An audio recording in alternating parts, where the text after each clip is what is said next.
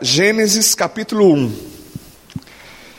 A gente vai conversar sobre alguns textos hoje, mas eles estão basicamente no começo de Gênesis e no capítulo 4 de Mateus. Então, se você puder abrir sua Bíblia, o seu aplicativo em Gênesis 1 e permanecer aí, a gente vai caminhar por alguns versículos.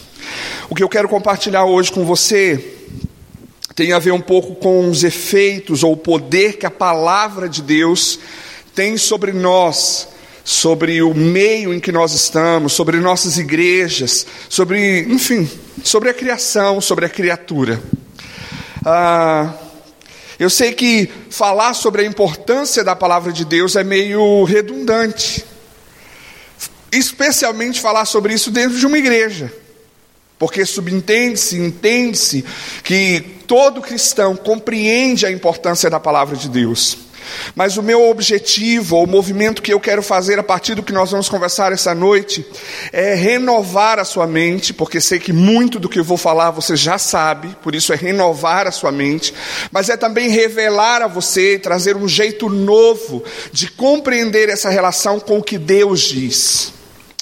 Ah, isso é muito vivo em mim. Isso é muito forte dentro da minha casa, dentro do, de quem eu sou, do meu casamento, do meu relacionamento com os meus filhos, porque é impressionante, é forte demais olhar para mim e eu não vejo mérito em mim, mas vejo mérito nele, em Sua palavra, e perceber que hoje, aos 37 anos, e encontrei hoje algumas pessoas que passaram pela minha vida, e eu passei pela vida delas há 12 anos, há 10 anos atrás, num contexto de missões. Encontrar Daniel e Carol, né? Daniel fez ETED comigo, eu conheci Daniel numa escola que eu fui fazer na Jocum, uma agência missionária em Curitiba. Nós dividimos o mesmo quarto durante três meses, foi muito difícil. Mas aí acabou virando amigo, né? Porque ou você não se aguenta ou vira amigo, e a gente virou amigo. Depois liderei Carol na ETED que ela foi fazer. E aí vi os dois casando, olha isso, né? Sou ocupado também dessas coisas. Mas participei disso e hoje estava ali no aniversário de um ano da Bia. Enfim, passar por isso me faz olhar para a minha história, que não é muito longa, só são 37 anos, mas olhar para a minha história e perceber quantos movimentos, quantas mudanças, quantas coisas foram estabelecidas por uma palavra de Deus, por aquilo que Deus falou. Estava compartilhando com uns amigos agora à tarde, não foi fácil.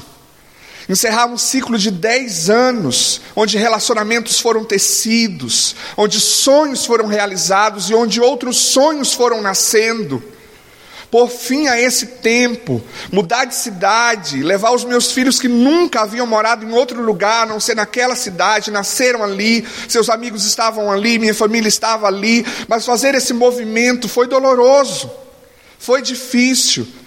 estava compartilhando com Daniel, somente porque eu compreendi que aquela direção de Deus não tinha a ver apenas com a minha vida, mas com o reino de Deus, eu obedeci.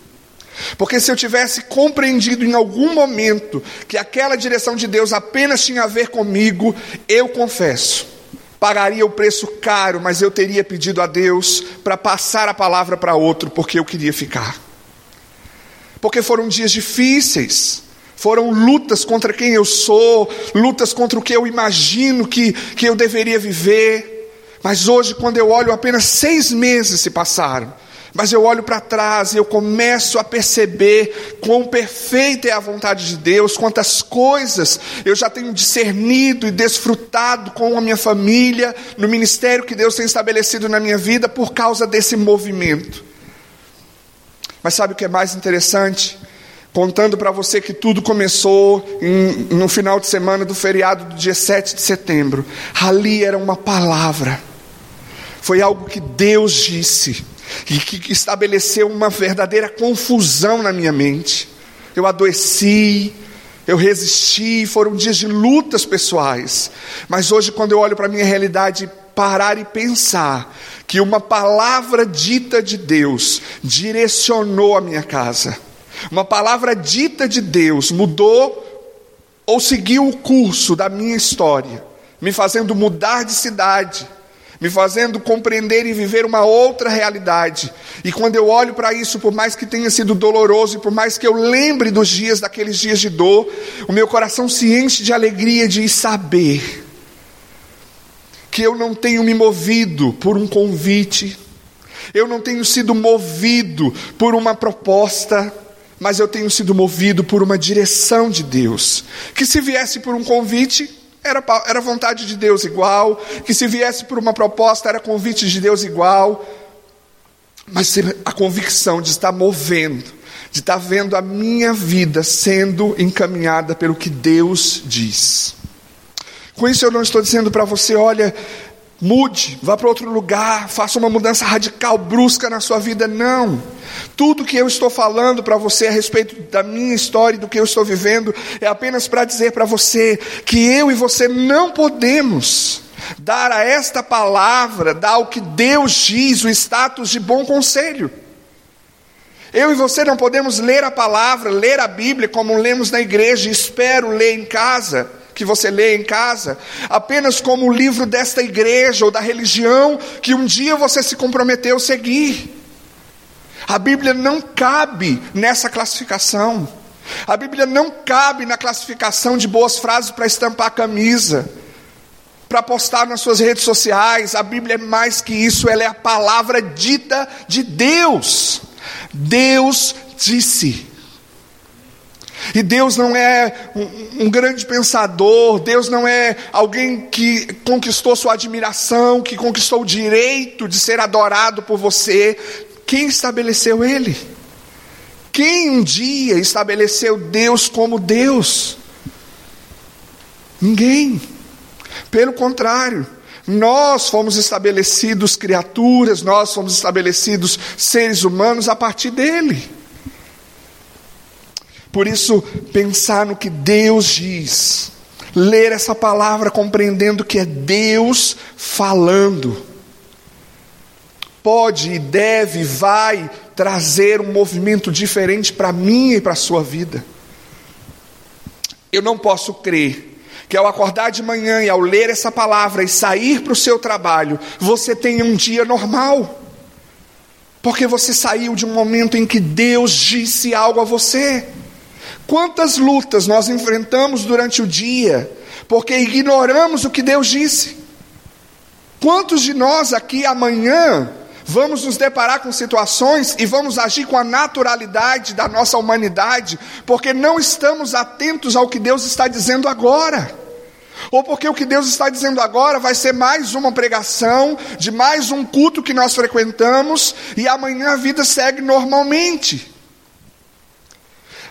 Quando eu estava em todo esse processo, estava sendo tão difícil. Eu lembro de uma mensagem de um, uma pessoa que estava nos visitando e ele pregou. E eu estava anotando, eu tenho o hábito de anotar todas as pregações, todos os estudos que eu participo, e eu estava anotando aquilo e Deus me trazendo à memória tudo que Deus já havia dito para mim ao longo da minha história.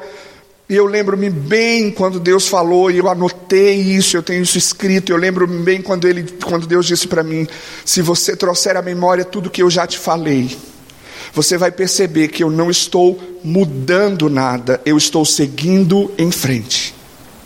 E era verdade, mas eu havia esquecido do que Deus disse. Eu havia recortado o que Deus havia dito para caber dentro das minhas expectativas. Então, como foi difícil aqueles dias, como foram difíceis, tudo porque eu havia esquecido do que Deus tinha dito. Então, quantas vezes no nosso dia a dia nós enfrentamos lutas, nós tomamos decisões erradas, nós machucamos as pessoas que nos cercam, nós nos machucamos, nós nos expomos a situações que não precisávamos, tudo porque lemos a Bíblia de manhã e na hora do almoço nem lembramos mais o que havíamos lido. Tudo porque ouvimos uma pregação no culto, ou porque lá no em casa ah, foi falado algo, foi ministrado algo, nós compartilhamos algo, mas ficou ali. É que nem conversa entre amigos, você guarda uma ou outra coisa e depois passa. Aí você ouve ou lê essa palavra como uma conversa de amigos, depois não lembra muitos detalhes. Gênesis 1, 1 diz assim: No princípio, Deus criou os céus e a terra. Era a terra sem forma e vazia, trevas cobriam a face do abismo, e o Espírito de Deus se movia sobre a face das águas. Disse Deus: haja luz, e houve luz. Deus viu que a luz era boa e separou a luz das trevas. Deus chamou a luz de dia e as trevas chamou noite. Passaram-se a tarde e a manhã, e esse foi o primeiro dia. Vamos ficar aqui com essa parte. O fato é que o texto conta que havia um caos estabelecido sobre a criação. A gente não vai entrar aqui nas vertentes teológicas do que esse versículo pode representar, mas o fato é que, sendo aqui um caos estabelecido sobre uma primeira criação, ou sendo aqui o início de tudo, havia um caos. A Bíblia fala isso, que Deus estava ali no princípio e a terra era sem forma. Ela era sem forma, ela era vazia e havia trevas, caos. Nós, quando nos deparamos com uma situação que não tem forma, que parece não dizer nada, que a gente não sabe o que está acontecendo, o que, o que, que isso nos causa? Caos, caos nas nossas emoções, desespero, medo, pavor. Mas sabe que sobre esse caos, sobre essa essa sem forma, essa, essa coisa vazia. A Bíblia diz que o Espírito de Deus pairava sobre isso. Até que Deus, no seu tempo oportuno, na sua hora decidida soberanamente por Ele, fala. E quando Deus fala, o que acontece? As coisas começam a ganhar forma. O que era trevas agora tem luz. E tudo começa a ganhar forma. E você sabe o que diz Gênesis 1, um relato de toda a criação. As coisas vão sendo criadas, as coisas vão sendo feitas. O que eu quero dizer para você é que o primeiro relato que nós temos de, que, de quando Deus falou,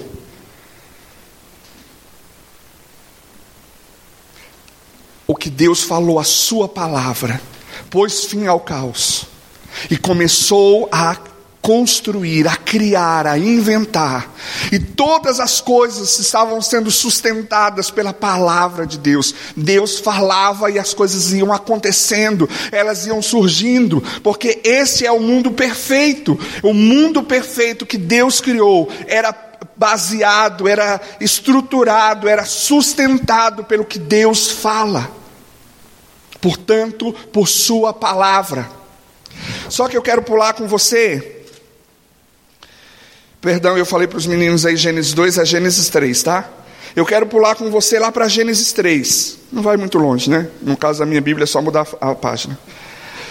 Gênesis 3 diz: Ora, a serpente era, mais, era o mais astuto de todos os animais selvagens que o Senhor Deus tinha feito. E ela perguntou à mulher: Foi isto mesmo que Deus disse: Não comam de nenhum fruto das árvores do jardim. Respondeu a mulher à serpente: Podemos comer do fruto das árvores do jardim, mas Deus disse: Não comam do fruto da árvore que está no meio do jardim, nem toquem nele, do contrário vocês morrerão. Disse a serpente à mulher: Certamente não morrerão. Deus sabe que no dia que dele comerem, seus olhos se abrirão, e vocês, como Deus, serão conhecedores do bem e do mal. Quando a mulher viu que a árvore parecia agradável ao paladar, era atraente aos olhos e, além disso, desejável para dela se obter discernimento, tomou do seu fruto, comeu e deu ao seu marido, que comeu também. Os olhos dos dois se abriram e perceberam que estavam nus, estando, então juntaram folhas de figueira para cobrir-se. Pare até aí. Você deve conhecer a história, senão é um bom exercício para você fazer em casa. De Gênesis 1 até Gênesis 3. Nós saímos ali do primeiro versículo, onde o caos está estabelecido, onde as coisas são sem forma, são vazias. Deus fala. Quando Deus fala, tudo se cria. Quando Deus fala, o caos se resolve, a luz acende, as coisas ganham forma, elas ganham nome. Aquilo que nem forma tinha, era vazio, agora tem nome. Deus dá nome às coisas, Deus estabelece ordem. Deus estabelece ordem no caos, Deus cria uma estrutura e a sustenta por meio da Sua palavra dita.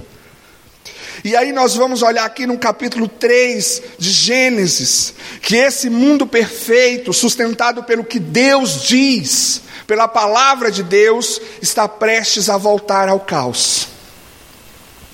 Porque é nessa cena que o pecado entra no DNA humano. É nessa cena que o pecado entra na criação e começa a corromper e comprometer tudo aquilo que era perfeito. E aí as coisas começam a perder a forma, as coisas começam a ficar vazias e a, as trevas começam a recobrir a terra.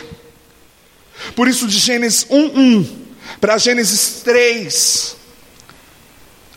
Há diversas vertentes de quanto tempo isso dura, mas o fato é que entre o caos sobre a criação e o caos do pecado sobre a criatura, havia um mundo perfeito.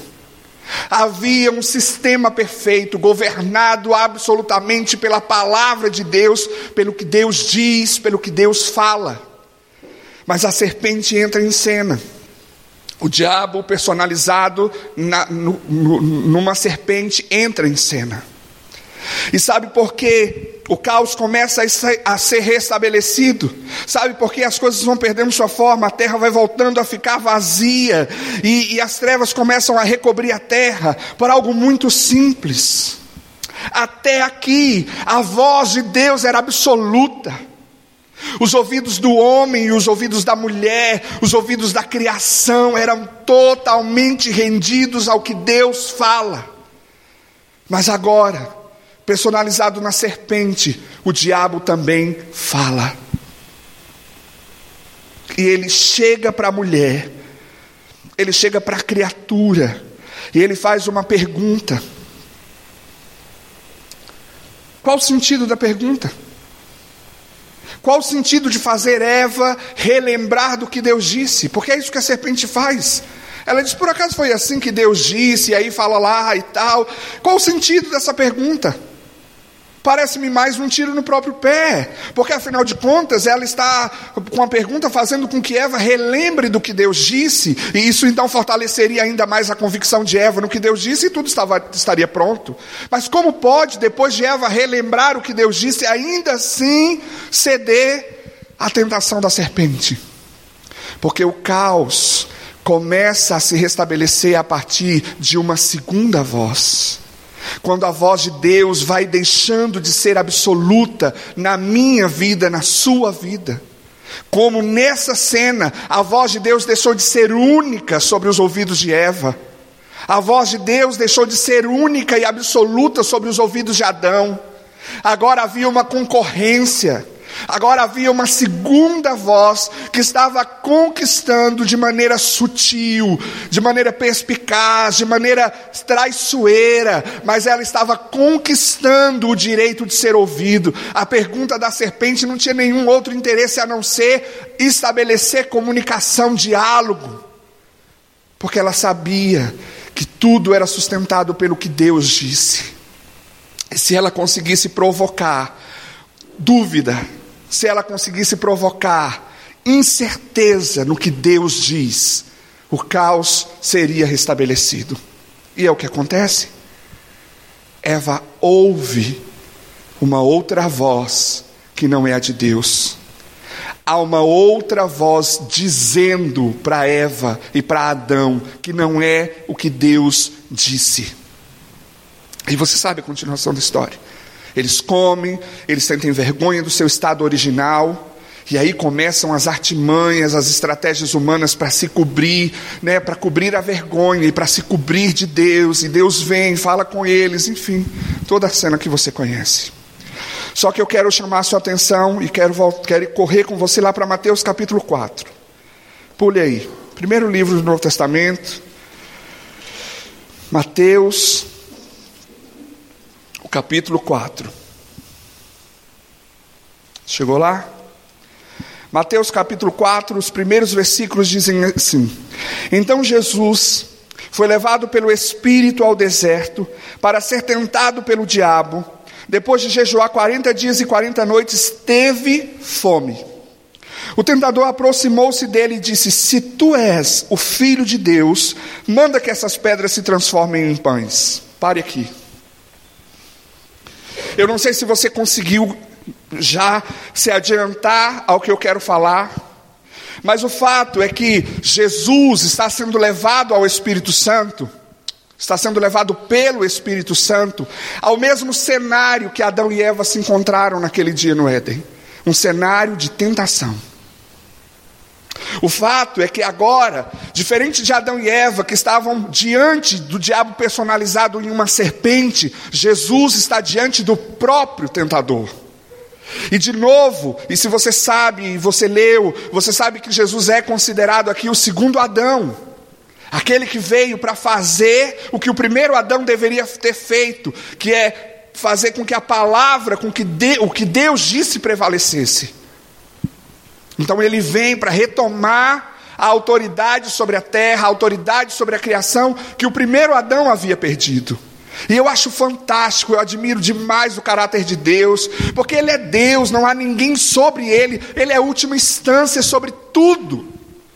E não precisava se dar ao trabalho de desenvolver um plano de salvação, não, se precisava, não precisava se dar ao trabalho de tomar, o, é, encarnar como um bebê, crescer, se desenvolver, não precisava disso. Quando Adão e Eva pecaram, dando ao diabo por meio do pecado a autoridade sobre a criação, ele simplesmente, como um grande diretor de, de teatro, poderia ter parado a cena e ter voltado. Poderia ter cortado a cena do filme e, e regravado. Mas como ele mesmo havia estabelecido, que o homem era gerente da criação, como ele mesmo havia dado ao homem autoridade sobre a criação, ele veio em forma humana, para num ambiente de justiça e não de covardia, e não de autoritarismo, mas de autoridade. Ele vem em forma humana e diz: Olha, se foi um homem que por meio do pecado te deu autoridade sobre a criação. É como homem, por meio da obediência, que eu retomo ela. Por isso ele me diz: toda autoridade me foi dada, porque ele retomou essa autoridade. Então é aqui, o segundo Adão, na mesma cena do primeiro Adão, diante de um tentador. Mas perceba que, diferente de Adão e Eva, Jesus estava sendo tentado em uma necessidade. Adão e Eva não, não tinham necessidade de comer daquele fruto, porque eles podiam comer de todos os outros. Jesus estava com fome, porque ele ficou 40 dias sem comer nada. O cenário mudou. Agora, a tentação estava sobre uma necessidade. Mas perceba que, Adão, que o segundo Adão, Jesus, dá a resposta que Eva e Adão precisavam ter dado no Éden. Olha a resposta de Jesus. Jesus respondeu: Está escrito.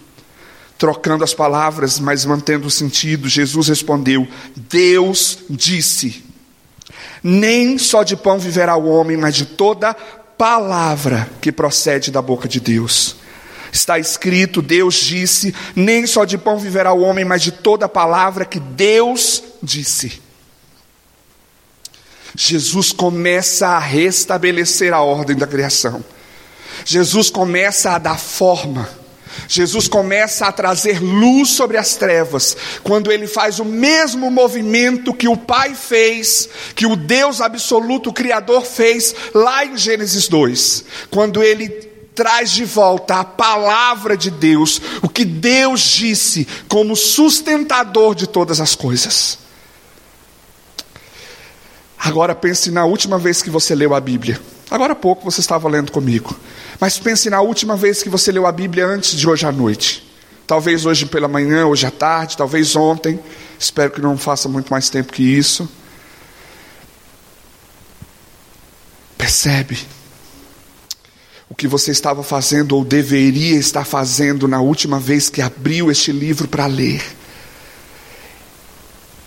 É dando autoridade na sua vida ao que Deus diz. Ok, queridos, entendi. Você fez aí umas, umas comparações. Minha cabeça está meio fervendo, eu estou viajando nelas até agora, tendo, pensando em outros textos bíblicos, já juntando outras coisas. Mas o que eu quero dizer para você é que o caos, o sem forma, o vazio, vai estar sempre onde o que Deus diz não opera com autoridade máxima. Ah, Cris, olha, tomei uma decisão equivocada, não sei o que está acontecendo, agora estou tendo que resolver umas coisas. O que Deus havia dito e não foi considerado. Ô Cris, então você está dizendo que todo problema, toda luta, todo desafio é fruto de um não ouvir o que Deus disse? Não. Mas eu e você sabemos, espero, eu e você sabemos que há uma plena, uma total diferença em encarar uma luta, um desafio, um problema, quando você está sobre a perspectiva do que Deus disse e quando você está desnorteado sem saber onde que Deus está nisso, o que que Deus queria, como era que Ele queria.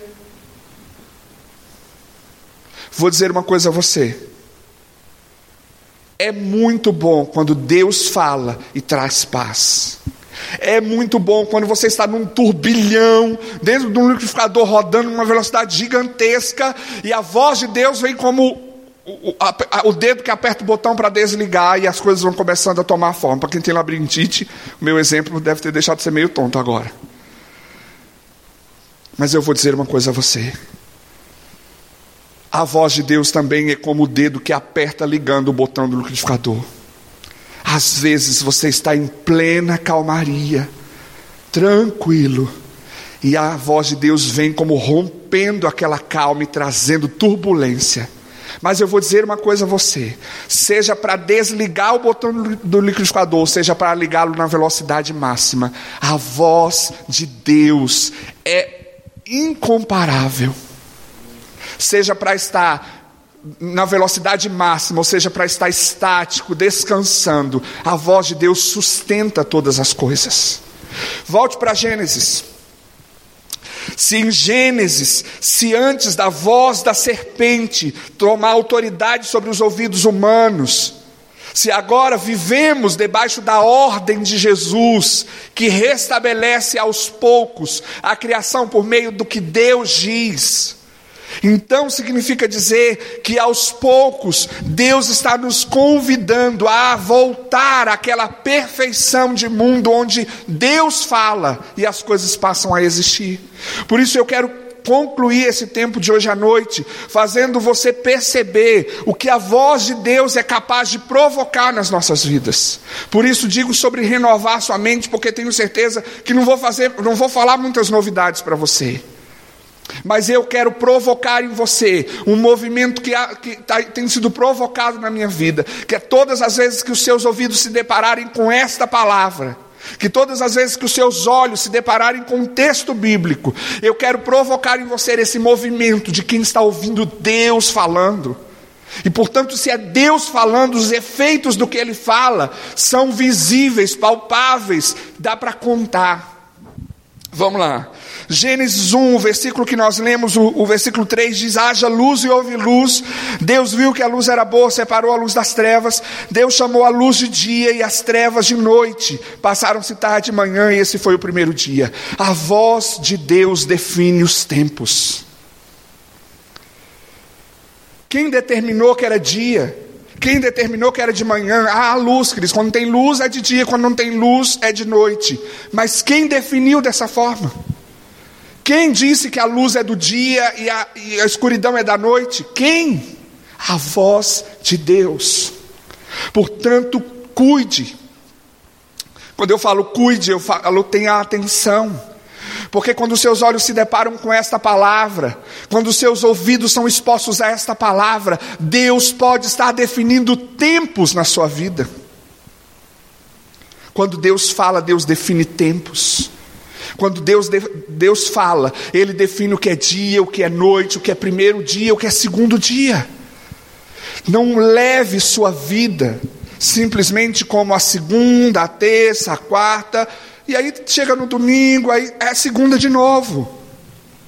Toda vez que você se deparar com essa palavra, esteja atento. Deus pode estar definindo tempos na sua vida. Pule lá para o versículo 27 do mesmo capítulo 1.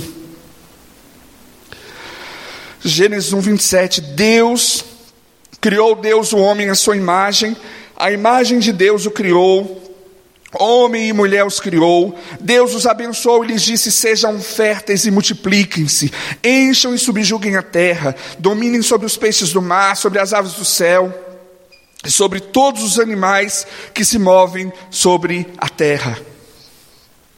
A voz de Deus, aqui, o que Deus disse, traz propósito, define.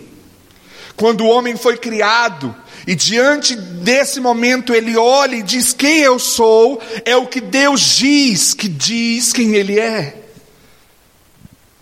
Mas é também o que Deus diz que dá propósito a esse homem, ou seja, Deus diz denunciando o porquê esse homem existe. Não posso crer não posso crer que ao ler essa palavra, que ao ser, ter os ouvidos expostos a essa palavra, você não saiba quem você é. Como pode o povo que é exposto a essa palavra pelo menos uma vez por semana, porque vem todo domingo na igreja, como pode o povo que é exposto a essa palavra ter crise de existência? Como pode o povo que é exposto a essa palavra simplesmente exercer um trabalho de ir todos os dias, bater o ponto, cumprir o protocolo e voltar para casa. Se você é exposto a essa palavra, o que Deus diz dá significado ao seu dia. Amanhã, ao acordar para trabalhar, ao acordar para estudar, ao acordar para fazer as atividades de casa, você precisa crer que essa palavra define o propósito dos movimentos que você faz. Essa palavra não é autoajuda, quando você está mal, você vai buscar um texto para trazer um pouco mais de, de, de, alegria ao seu coração, embora ela também possa ser feita assim. O que Deus diz. E olha que quando nós estamos falando de Adão e Eva no Gênesis, em Gênesis, e quando nós estamos falando de Jesus em Mateus, esta palavra não estava concluída como ela está hoje para nós. Você percebe isso? Ou seja, o que Deus diz está muito mais claro para nós do que estava para eles, no sentido da plenitude do que Deus disse. Se tornou um livro para nós, se tornou didático para nós. Portanto, todos aqueles que creem nesse livro como sendo palavra dita de Deus, precisam procurar nele significado para a sua vida. Procuram, precisam ler essas histórias como quem procura, fuçando nessas histórias quem você é. Não faz sentido que a Bíblia não seja apenas um manual de regras, mas que seja um livro contando história de pessoas, porque Deus, o, o, o, Criador, que não é humano, que não é ser humano como eu e você, fez questão de fazer com que Sua palavra fosse histórias contadas a respeito de homens como eu e você. Por quê? Porque Ele tornou acessível a nós o que Ele disse. Quem é pedagogo sabe, a Bíblia é extremamente pedagógica. Não há nenhum método mais eficiente do que ensinar algo que não seja por meio de exemplos, comparações, histórias. Porque a mente humana vai captando a história, e quando, ela, quando você menos percebe, você compreendeu a história e aprendeu a, o princípio. E é assim que Deus se revela em Sua palavra. Por isso, quando você ler essa palavra, você precisa ler buscando sua identidade e buscando o propósito da sua vida. Capítulo 2, versículos 16 e 17. 2, 16 e 17. E o Senhor Deus ordenou ao homem: coma livremente de qualquer árvore do jardim, mas não coma da árvore do conhecimento do bem e do mal, porque no dia em que dela comer, certamente você morrerá. A voz de Deus define limites de proteção. Quando eu e você nos expomos a esta palavra, nós vamos trilhando caminhos seguros Você pode perguntar a Deus sobre todas as decisões que você for tomar. Cabe a Ele responder ou não, ou responder de um jeito que você ouça ou não. Mas uma, uma questão, um fato é verdade. Se você se expor diariamente a essa palavra, quando você se deparar com uma decisão, talvez você não saiba exatamente o que Deus quer sobre aquela situação, mas você sabe qual princípio seguir naquela decisão. Eu vou usar um exemplo bem absurdo só para que você compreenda. Há necessidade de você perguntar a Deus se Ele quer que você perdoe alguém que te ofendeu? Alguém aqui já foi para Deus e disse: Deus, o senhor quer que eu perdoe essa pessoa ou o senhor prefere que eu mantenha a raiva, a ira, tente matar? O que, que o senhor prefere? Alguém já fez esse tipo de pergunta para Deus? Porque o perdão é um princípio. E você já ouviu tanto a respeito desse princípio na palavra, que quando você está diante de uma decisão, por mais dolorosa e difícil que ela seja, você sabe qual princípio norteia aquela decisão. Por quê? Porque o que Deus disse traz limites de proteção. Há quem diga que Deus fica tolindo as pessoas, que Deus cria e depois diz não pode. Se eu receber você na minha casa, são bem-vindos se quiserem ir. Se eu receber você na minha casa e eu tiver de saída para ir ao mercado comprar algo que eu esqueci para o almoço e eu te disser, olha, fique à vontade. Fique à vontade. Se você quiser comer, o que você quiser pegar, fique à vontade. A menos que você seja muito cara de pau, que tem alguns, né? você vai ficar sentado e quando eu voltar você vai estar parado na mesma posição. Só vai ter respirado, porque senão não, não ia conseguir seguir em diante. Mas o que, que acontece? Se eu te pedir para ficar à vontade, porque você nem se mexeu? É muito amplo esse negócio ficar à vontade, né? Não sei o que pode, o que não pode. Vai que eu mexo numa coisa que não pode. Agora, se você for na minha casa, eu disser, olha, vou dar uma saidinha no mercado, 10 minutos, em 10 minutos eu estou de volta. Fique à vontade, pode comer o que quiser na geladeira, se tem um bolo de laranja lá, não mexe nele, porque eu fiz para levar lá para o meu GP, minha célula, para o meu em casa, né? então não mexe nesse bolo, o resto pode comer. O banheiro não usa o meu, que está podre, fedido, usa esse aqui do corredor, está bem limpinho, eu limpei. Né? No meu quarto não entra, mas se quiser descansar naquele quarto, pode. A TV pode ligar, tem todos os canais aí, só apertar e mudando, não tem problema nenhum e tal, e eu sair, eu garanto que pelo menos ao banheiro você foi você se sentir um pouquinho mais à vontade do que se eu simplesmente tivesse dito fique à vontade. Por quê? Porque você de fato fica à vontade quando você sabe os limites do que é ficar à vontade. E o que Deus estava fazendo era isso: fique à vontade, só não coma do fruto da árvore do conhecimento do bem e do mal. Porque Deus sabe que o limite traz vida. Então, a voz de Deus, o que Deus diz, traz direção, traz limites de proteção para as nossas vidas. Tem muitas outras coisas, mas eu vou concluindo. Deus olha para o homem e fala: não é bom que ele esteja só. E cria para ele uma adjuntora que lhe é compatível. A voz de Deus percebe necessidades. A voz de Deus percebeu a necessidade do homem. A voz de Deus diz a respeito do que nós precisamos. Deus chama Adão e fala: Olha, aqui estão os animais que eu criei. Deixe-me ver como você os chamaria. E a Bíblia fala que tal igual Adão chamou aqueles animais, eles passaram a se chamar. Ou seja, a voz de Deus nos convida para co-criarmos com Ele. Nós não somos criadores, mas Deus nos deu a habilidade de criarmos com Ele, de sermos co-criadores.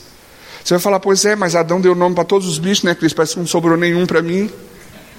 Mas amanhã, ao chegar no seu trabalho, Deus convida você a dar nome a uma nova história para as pessoas que estão lá sem Jesus. Ao chegar em casa agora e ao se deparar com aquele seu parente que ficou em casa, talvez praguejando até porque você de novo está vindo para essa igreja. Deus está chamando você para co-criar com Ele uma nova realidade, um novo humor para a vida daquela pessoa. Mas se você não estiver atento ao que Deus diz, você é apenas um pobre coitado que tem um murmurento em casa. Se você não estiver atento ao que Deus diz, você é apenas um pobre coitado que amanhã vai ter que entrar naquela empresa e encarar tudo de novo. Se você não está atento ao que Deus diz, você é apenas um ser humano qualquer, andando pela face da terra, tentando ser feliz. Sem significado, sem identidade, sem propósito. E olha que isso não é, embora eu trabalhe com adolescente jovem, isso não é pregação para jovem, não. Pelo menos não só para jovem. Isso é pregação para qualquer pessoa até seu último dia de vida. Quando você morrer, aí Deus vai falar outra coisa para você. Que eu espero que seja aquilo que a gente, né? Mas até o seu último dia de vida, você precisa olhar para essa palavra buscando significado. Porque até o seu último instante, o seu último fôlego de vida, há propósito na sua existência.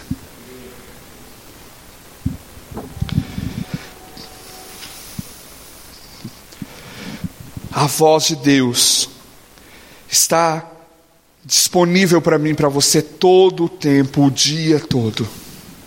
Seja nesse formato, seja maior, menor, seja no aplicativo do seu celular, seja na frase postada na rede social com o endereço do texto bíblico.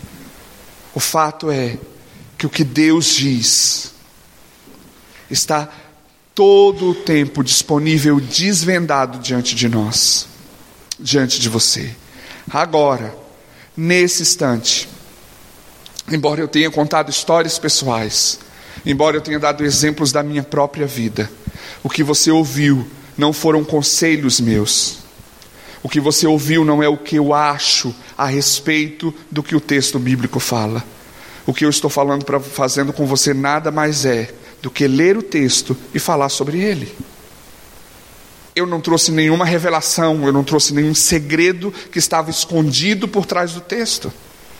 Eu disse, Deus disse, ouve, disse, é de manhã, é de dia, é de noite. Eu falei o quê? A voz de Deus define o tempo. Não é o que o texto diz? Deus fala, não coma desse fruto, como de todos os outros. Eu disse, a voz de Deus traz limite. Tem alguma novidade nisso? Façamos homem nossa mais semelhança, vocês vão cresçam, multipliquem, subjuguem a terra. Nananana. Eu falei que a voz de Deus traz identidade e propósito. Tem alguma novidade nisso? É palavra de Deus, é o que Deus disse. Mas é quando nós somos expostos ao que Deus disse, que a nossa vida vai sendo alterada. Aí faz sentido dizer que eu sou uma nova criatura. Porque dizer que eu sou uma nova criatura, apenas por dizer Quantas pessoas já abandonaram sua fé porque não viram nada de novo? Nada de novo. A igreja, púlpito, as canções, o livro que você carrega, a Bíblia que você deveria ou deve ou está lendo todos os dias, é o que Deus disse. E o que Deus disse provoca todas essas coisas. Não faz sentido que você durma hoje, que você acorde amanhã e durma de novo, sem significado, sem propósito, sem discernir os tempos, sem saber quais são os limites seguros do que você, da onde você vive, do seu dia, do seu trabalho, do seu relacionamento familiar, não faz sentido, porque Deus já disse a respeito deles. Quantos de nós desejamos, sonhamos em ter um, um minuto para falar com aquelas pessoas que nós admiramos, com aqueles que são os ícones da área profissional que nós atuamos. Quantos de nós pagamos e nada contra isso, porque eu já paguei por dois anos por isso e me fez muito bem. Mas quantos de nós pagamos por uma hora com um profissional que nos ajude a entender a bagunça interior que nós temos? E é justo ele estudou para isso, o profissional estudou para isso, é justo que ele ganhe por isso. Eu não estou falando contra. O que eu estou querendo mostrar para você é que nós fazemos todos os movimentos que são necessários para falar com aqueles que julgamos ser importante ouvi-los. Seja um ídolo, seja um profissional, seja de que ordem for. Sabe quanto custa uma hora com Deus? Um preço impagável, mas que está acessível porque Ele mesmo pagou o preço. Não havia mais condições.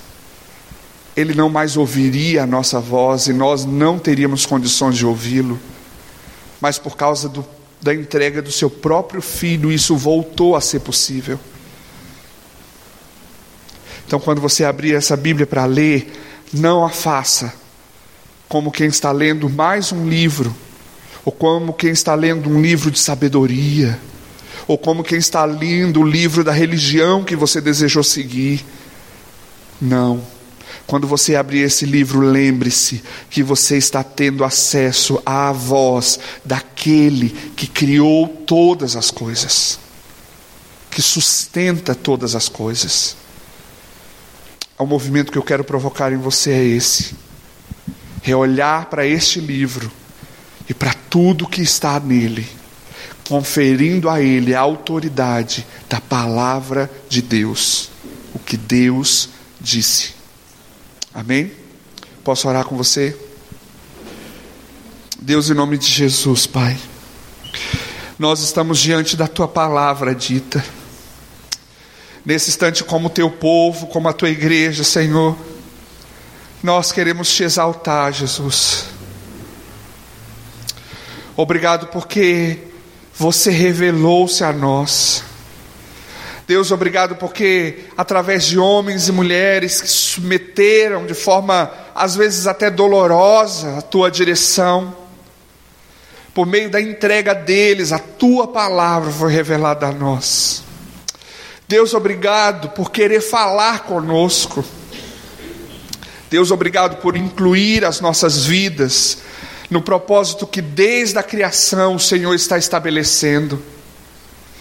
Deus, obrigado por se importar com o meu dia de amanhã, por se importar com o que eu vou fazer ao sair daqui. Obrigado por se importar com o que eu estou fazendo nessa hora. Deus, obrigado por importar-se em definir quem eu sou, em dar propósito à minha existência. Obrigado por se preocupar em dar os limites necessários para que eu preserve a vida, os bons relacionamentos. Obrigado por falar. Obrigado por fazer esse movimento de ser ouvido por nós. Mas nós também precisamos te pedir perdão, Deus. Os nossos ouvidos se acostumam rapidamente com uma novidade. E Pai, quando pela primeira vez nós compreendemos e cremos que esse livro era a tua palavra, como foi impactante para nós.